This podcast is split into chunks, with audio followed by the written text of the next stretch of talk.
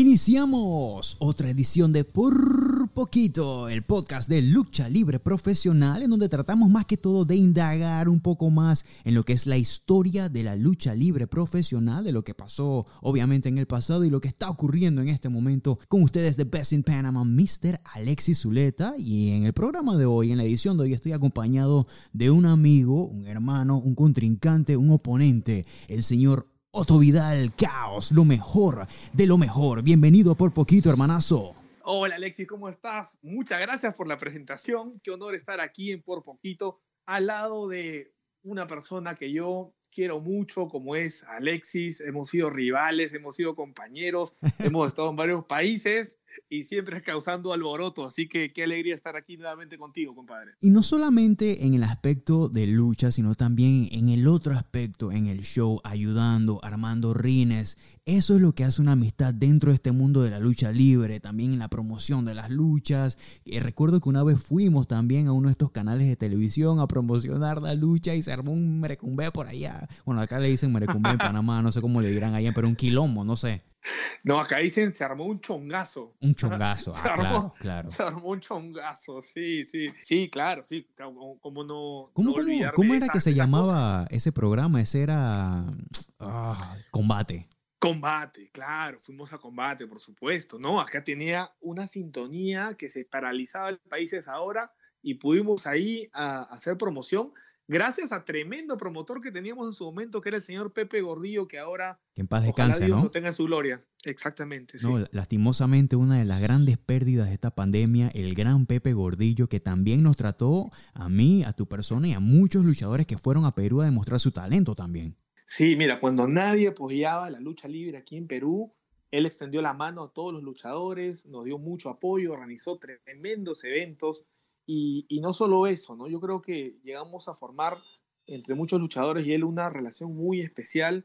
Yo recuerdo mucho y justo hoy día me lo recordó Facebook, en estos recuerdos de Facebook que a veces son gratos acordarte, pero a veces son un poco tristes. Y peligrosos. Y, y peligrosos, a que sí, a que sí. Y hoy día salió una vez eh, cuando gané el campeonato mundial de War por primera vez. Eh, ah, es que tú fuiste campeón de War. Ah, caramba. Bueno, saludos, saludos al Megastar por allá, que también fue campeón y jamás me dio ni siquiera un title shot. bueno, está bien, saludos. Ni siquiera un title shot, pero está bien, está bien, no importa. Bueno, yo fui dos veces campeón. ah, bueno, perfecto. Bien por ti, hermanazo, bien por ti. Sí, y una vez yo llegué, llegué a Lima, brother. Llegué a Lima muy contento por el campeonato, pero tú sabes que la lucha libre tampoco es que tenga mucha difusión en nuestros países. Y cuando llegué me lo encontré en el aeropuerto, él me estaba esperando. Él me estaba esperando porque se había enterado de la noticia y quería ser el primero en felicitarme. Imagínate, qué bonito. Bueno, Pepe Gordillo, eh, la verdad que lo saludamos desde acá. Estoy seguro que cuando Hugo Sabinovich tenga la oportunidad y el tiempo, porque anda un poco ocupado de estar nuevamente aquí en Por Poquito, le mandará un gran saludo también hasta el cielo al señor Pepe Gordillo, que ha apoyado tanto lo que es la lucha libre eh, internacional dentro de su país, Perú, porque recordemos que él también tenía un, cargo político por allá y lo que permitía también impulsar no solamente a figuras de la lucha libre, sino figuras del deporte en general, que la conocimos en combate casualmente. Sí, después la vimos, ahora la vemos por televisión en UFC. Me agarra y me destrampa la vida. No, sí, olvídate, nunca te bromees con ella. Bueno, para los que de repente no saben eh, de la trayectoria de este señor Otto Vidal, lo mejor de lo mejor, el señor Caos debutó en el 2004 y ya tiene ocho países dentro de su currículum vitae luchístico, incluyendo Perú, Panamá, Estados Unidos, Argentina, Brasil, Chile, Ecuador, Colombia. Increíble la experiencia que tiene este señor, no solamente dentro del ring, sino también fuera de él y tiene un fuerte lazo con la empresa LWA en Perú. Y yo tengo una pregunta para ti, porque de eso se trata el podcast día de hoy, de las luchas cinematográficas, señoras y señores. Ajá, el nuevo estilo de lucha que ahora la pandemia eh, ha agarrado mucho, mucho arraigo, ¿no? Eh, ha sido una salida para muchos de los problemas de producción que han tenido en la mesa las empresas de lucha, ¿no? Entonces, yo creo en principio, adelantándome un poco. pero antes, que, me responda, antes, que, antes que me respondas, no me vayas a decir que te parecen estiércol o algo así, porque si no ya cerramos la edición de una vez. no, no, no, no, no, no me parecen estiércol. Es más, este, yo le doy mucho crédito a algunas de ellas y ya te diré cuál es la que más he disfrutado hasta el momento, porque sí, sí, he disfrutado algunas y, aquí lo diré. Bueno, pero antes de esto, vamos a contestar y quiero que me ayudes porque nos mandan muchas preguntas de lo que son las redes sociales. A mi red social, arroba Mr. Alexis Zuleta, por supuesto, que a nuestra red social en arroba Lucha Libre Online y también a la de Hugo Sabinovich, que estos tipos tienen más de un millón de seguidores, así que ya saben, si quieren estar enterados de lo último de la lucha libre, arroba Lucha Libre Online y por supuesto, arroba Mr. Alexis Zuleta y arroba Hugo Sabinovich, el historiador oficial de la lucha libre latinoamericana. Y nos preguntan, Hugo Alexis, y ahora, bueno, también a Otto le voy a hacer la pregunta a Caos. Alexis, ¿cuál es el mejor campeón intercontinental de todos los tiempos? Ay, ay, ay. Qué difícil, qué difícil. Bueno. A ver, ¿cómo, respondes eso, Alexis? Mira, yo, yo, eh, yo no diría que hay uno, ¿sabes? Yo diría que hay varios, porque eh, te puedo mencionar aquí en la punta de mi mente, yo que soy más old school que otra cosa, de repente Mr. Perfect agarró ese cinturón. Mira, para hablar del mejor campeón intercontinental Otto y las personas que nos están escuchando, por supuesto, yo tendría que decir cuál es el papel del campeón intercontinental en una empresa y por supuesto en la empresa de WWE. Para mí, él tiene la responsabilidad de tener una buena lucha todas las noches porque por supuesto que el campeón intercontinental en un tiempo fue reconocido como el caballito de batalla de la empresa, para decirlo por bien supuesto, es un fighting champion. Sí, Exactamente. Es un, es un campeón que debe estar siempre en todos los shows, tiene que dar buenas luchas y tiene que tener la facilidad de, yo creo, que estar en el medio. ¿A qué me refiero? A poder hacer buenas luchas con el talento joven, pero también con el talento que tiene más experiencia y tener credibilidad para ambos lados, ¿no? Tanto dándole la, chance al rival más joven o de menos experiencia de, de, ser un contrincante apto por el título, como también siempre estar a la, a la altura de los rivales de más experiencia. Claro, cuando tú tienes un hueco ahí en el show, porque es verdad, en algún momento un promotor tiene un hueco en el show, ahí va el campeón intercontinental o la persona que tiene el cinturón medio de cualquier empresa. En México de repente se le puede llamar el Junior Welter, en otras empresas de repente tiene otro nombre, en WCW muy bien podría llamarse también el campeón de los Estados Unidos o el campeón de la televisión. Esas eran las luchas que tenían a ese next guy, para decirlo en español, eh, es a la persona que seguía, ¿sabes? Porque muchas veces este campeón intercontinental continental en un futuro sería, no sé, impulsado a las ligas mayores, por así decirlo, al campeón mundial. Se me, viene a la mente rápidamente Shawn Michaels también, que fue muy buen campeón intercontinental. Bret the Hitman Hart. Bret the Hitman Hart fue oh, increíble. Increíble. Y creo que Chris Jericho es el luchador que más reinado Eso es lo que te iba a decir. Eso es lo que te iba a decir. Para mí, cuando escuché Campeonato Intercontinental, a pesar de también ser old school, parecido a ti, se me vino a la mente Chris Jericho. Mira, tuvo corridas geniales como campeón intercontinental, no solo dando buenas luchas, sino entreteniendo, ¿no? Yo recuerdo aquella lucha en un WrestleMania de Chris Jericho contra, Steve, eh, eh, contra Regal.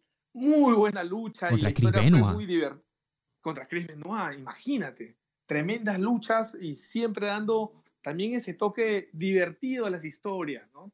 Dándole siempre e, ese sabor que le pone Chris Jericho a cada una de sus rivalidades. Y es lo que debe proyectar este campeón intercontinental, ¿no? Una, un campeón peleador, un campeón de buenas luchas. ¿no? no estoy diciendo que un campeón que de repente se va a tirar de la decimocuarta cuarta todas las luchas, pero sí te va a dar un buen show tanto fuera como dentro del ring. No solamente el main event, que sabemos que lo más probable es que sea un brawl o una, una riña un poco personal.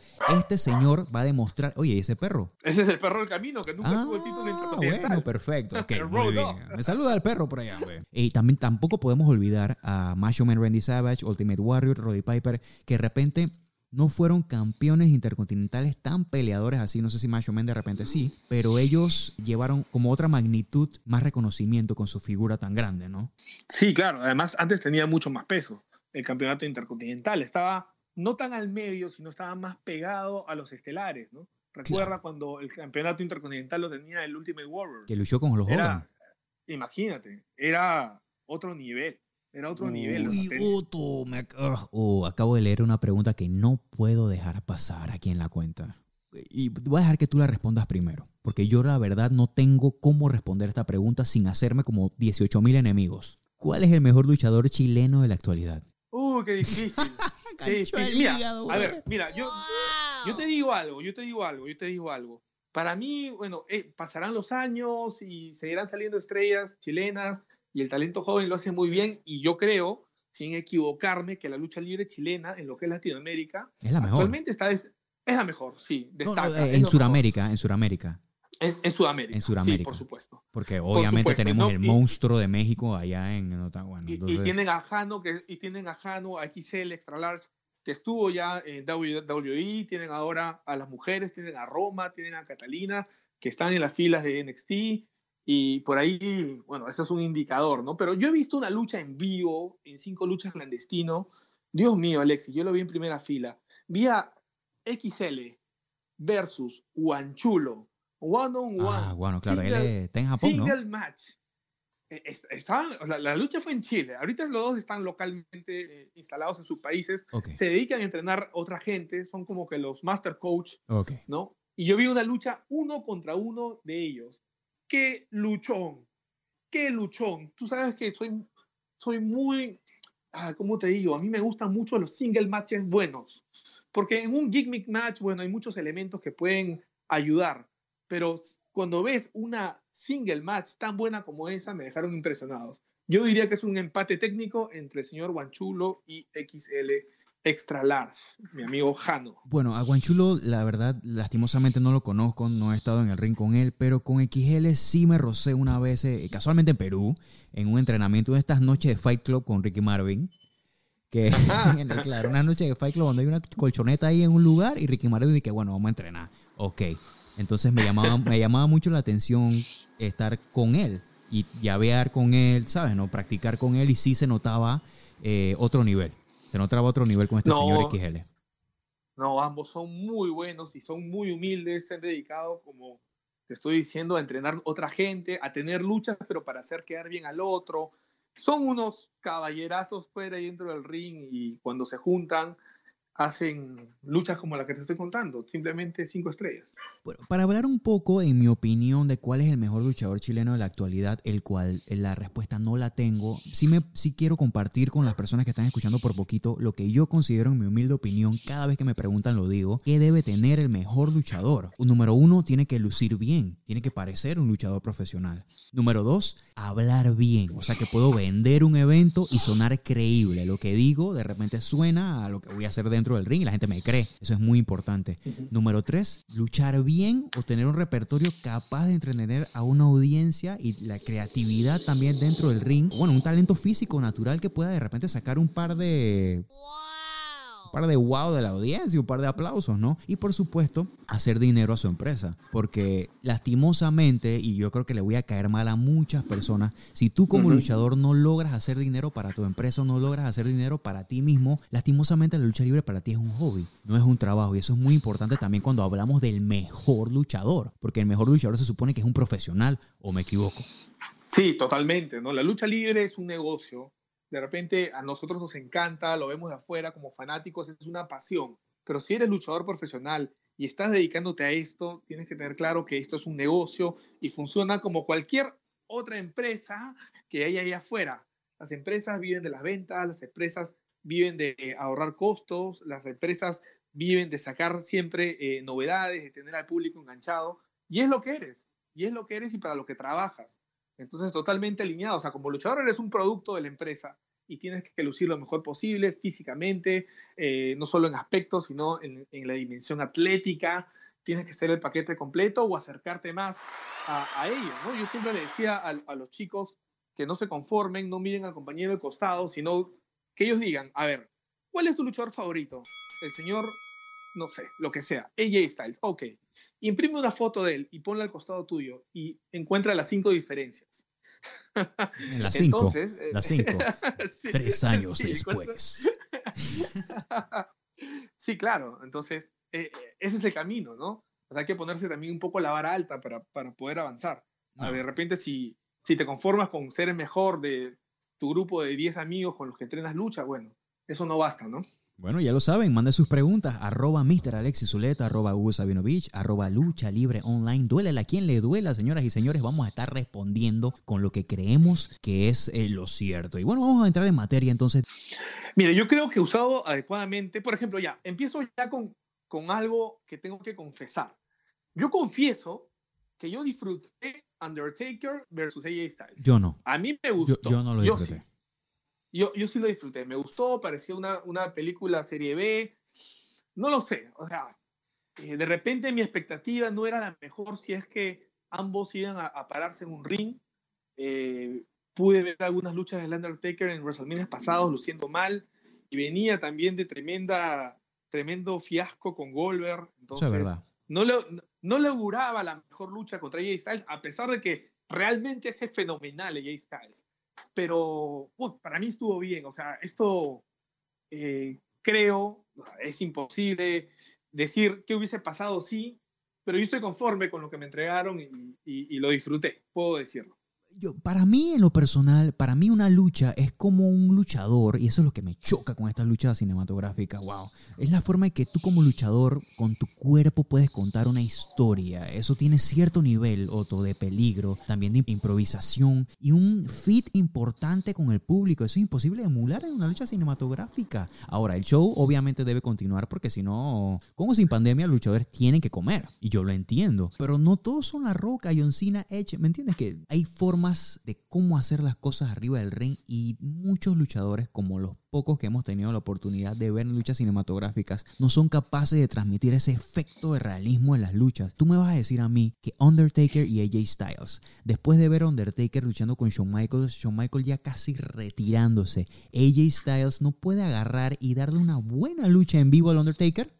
Yo creo que hubiese hecho su mejor intento. Yo creo que hubiese hecho su mejor intento y bueno, nunca lo sabremos en verdad, Alex. Nunca lo sabremos.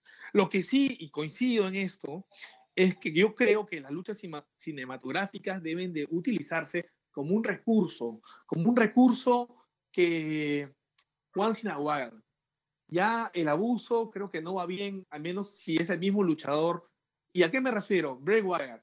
Bray Wyatt ya tiene muchas de estas y creo que no salen bien. Yo no disfruto ni un minuto de ninguna yo no tengo nada Están malas. Están malas. Están malas. A mí no me gustó la, la, que tuvo con John Cena en WrestleMania. Esa no la disfruté ni siquiera un minuto. A mí me pareció, a mí me pareció literalmente patética esa lucha. Y que me disculpe John Cena, que, es, que es amigo y hermano de Lucha Libre Online, que me, admiro a los dos, me encanta su trabajo. Pero wow, para un WrestleMania, una lucha cinematográfica a este nivel, que era una comedia. Uh, come on, man. No, no, no, para nada. Eso no va. Ni la que después tuvo con, con Strowman, que me parece un reinado también muy aburrido. Pero esta lucha con Strowman cinematográfica, con Bray Wyatt, también malísima. No entendí, no entendí quién ganó, quién perdió, eh, si hubo cambio de título, no sé, no, no entendí nada. Entonces, construir una rivalidad para acabarla así, como main event de un evento pay-per-view, para mí, no, o sea, las luchas cinematográficas no deberían de ser usadas para, en ese sentido, ¿no? ¿Tú llegaste Yo creo que ahí sí va a haber un desgaste. ¿Tú llegaste a ver la lucha de Jeff Hardy con Sheamus en un bar que también casualmente fue cinematográfica?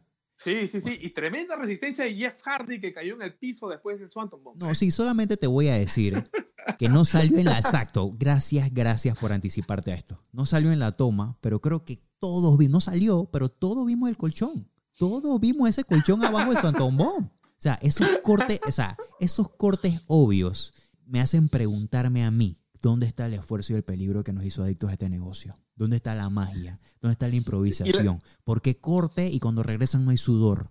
Yo soy idiota o qué? o sea, no entiendo. Eh, es verdad. Eso sí es cierto. Y además, era innecesario inventarle un superpoder especial a Jeff Hardy. Creo que nunca a través de su carrera hemos visto que los ojos se le pongan blancos o que la pintura tenga algo que ver con su poder.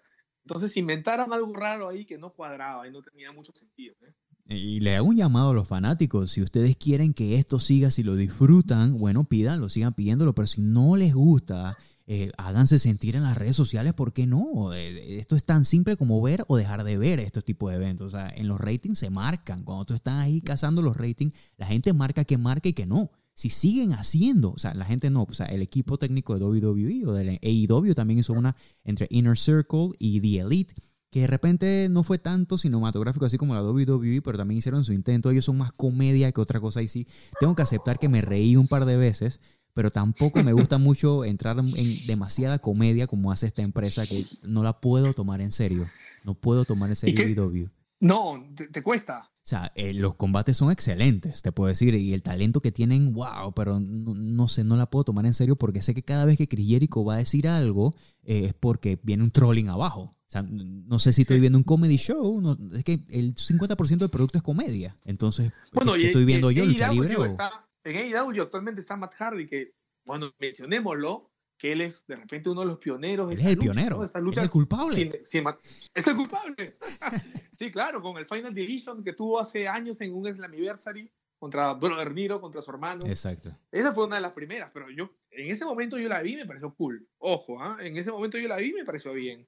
Que iba bien con el personaje, que reforzaba lo que estaban queriendo vender. Pero es que yo no, yo no eh, entiendo. pero eso no era un match, eso no era una lucha, como me quiere hacer verdad WWE. Eso era un, un ¿cómo era? Un Hardy Compound something. O sea, e, eso tenía otro nombre, ¿sabes? No era un match. Era como que estos manes están en, en su Hardy Compound y están peleando ahí. Eso es lo que yo digo. Si van a seguir haciendo esto, cámbienle el nombre. No le pongan lucha, pónganle un corto de la WWE, un special movie match or something. O sea, algo así, ¿no? Si le cambian el nombre, yo no me quejo. ¿Y tú te imaginas que haya un cambio de título, un cambio de cinturón en estas luchas? No, hombre, bro. No, o sea, esa es mi opinión. Ustedes son libres de escribirme, de reventarme, de mandarme lejos. O sea, mi opinión es que yo no crecí viendo esto. no me gusta esto. No me gusta y tengo que decirlo. A muchas personas les gusta y lo respeto. No las critico. y por mí que lo disfruten. Está bien. Pero a mí no me gusta, no me apasiona, no lo disfruto y quisiera ver a estos atletas que han estado a más de la mitad de su vida tratando de prepararse para entretenerme dentro de un ring haciendo lo que hacen mejor. Me parece muy buena idea lo que están haciendo ahora, que solamente lo pensé en el último WrestleMania con el Thunderdome, que están dejando que la gente se conecte y salga ahí, Oye, que hagan bulla. Eso está súper interesante. eso está súper interesante. Ya quiero, ya quiero verlo. Hoy día, es, hoy día, bueno, SmackDown de esta semana va a ser el, el gran debut de lo que veremos también seguro en, en SummerSlam y es un cambio de, de, temporada. Ya con esta movida, ya yo voy entendiendo de que esto va a quedar así por un tiempo, Alexis. ¿eh? Me gusta. Yo creo que preparémonos para shows así. Y yo creo, a ver, me, me, arriesgo a decirlo, eh, que WrestleMania será así también. Yo no veo que el próximo WrestleMania vaya a ser con gente. No, y ahora que vivimos en la era digital, esto es lo que es. Lo, lo, lo pensé cuando estaba en WrestleMania. Yo, ¿sabes qué? ¿Por qué no agarran una señal y la empatan y estamos ahí todos? Pues nos ponen a todos. De repente en la señal abajo nos sacan un cintillo a las personas que estamos. O sea, hay miles de cosas por explorar. Estoy dando ideas acá y me la van a robar todas, me imagino, en algún momento. Pero bueno, ese es el futuro, ¿no? Tratar de incluirnos desde casa en, todo lo que es trabajo y por supuesto WWE también. Sí, y ojo que podrían integrar incluso temas de, virtual reality, que tú sientas que estás siendo parte del show. Súper. Así que si, si quieren explotar estos recursos, ya están a la mano y solo es cuestión de que en futuro cercano podremos ser parte de, en un mundo virtual de estos eh, movie matches que estamos hablando, ¿no? Estas, estas luchas cinematográficas, con, viéndolos con realidad aumentada o algo así. Sí, el futuro es incierto, el futuro es muy buca en estos momentos y vamos a ver qué pasa. Lo que sí no me gusta son estas luchas cinematográficas, tengo que decirlo nuevamente, no las estoy apreciando. Pero bueno, déjame tu opinión, arroba Mr. Alexis Zuleta, por supuesto, arroba Lucha Libre Online, arroba Hugo Sabinovich. ¿Cuáles son tus redes? Caos. Me encuentran como arroba Otto Vidal Martel, Otto Vidal Martel, y estoy feliz de responder sus preguntas, de compartir opiniones y cuéntame, Alexis, ¿tú crees que estas luchas ahora vayan a ser apartadas más que nada para Bray Wyatt? A mí me sorprendió que hagan estas luchas para, para Jeff Hardy con Sheamus. Yo pensé que solo iba a ser un tema para Bray Wyatt. Creo que de repente lo van a hacer en ocasiones especiales si sigue marcando, si la gente la sigue pidiendo, si la gente la sigue viendo por YouTube. Eh, eso, eso, eso, es todo. Mientras la lucha la sigan viendo, eh, las van a seguir haciendo. Si el público se hace sentir y de repente no le da ese like, no le da ese view y muestra su descontento, no las hacen más. Eh, ya llegamos al final de Por Poquito en la edición de hoy. ¿Te tendremos nuevamente por acá, Caos, o no? Por supuesto que sí. Yo feliz de estar aquí hablando de lucha, que es mi pasión, y compartiéndoles también un poco de mi experiencia en los cuadriláteros para que sepan qué es estar dentro de un ring y yo creo que una vez que tú pisas un ring, así como en nuestros casos por muchos años, te cambia la visión de las cosas.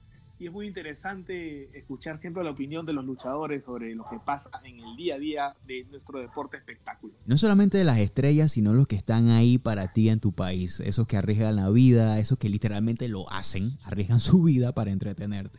Así que eso estaremos haciendo por acá en Por Poquito y en este momento mi hermana nos fuimos. ¡Bum!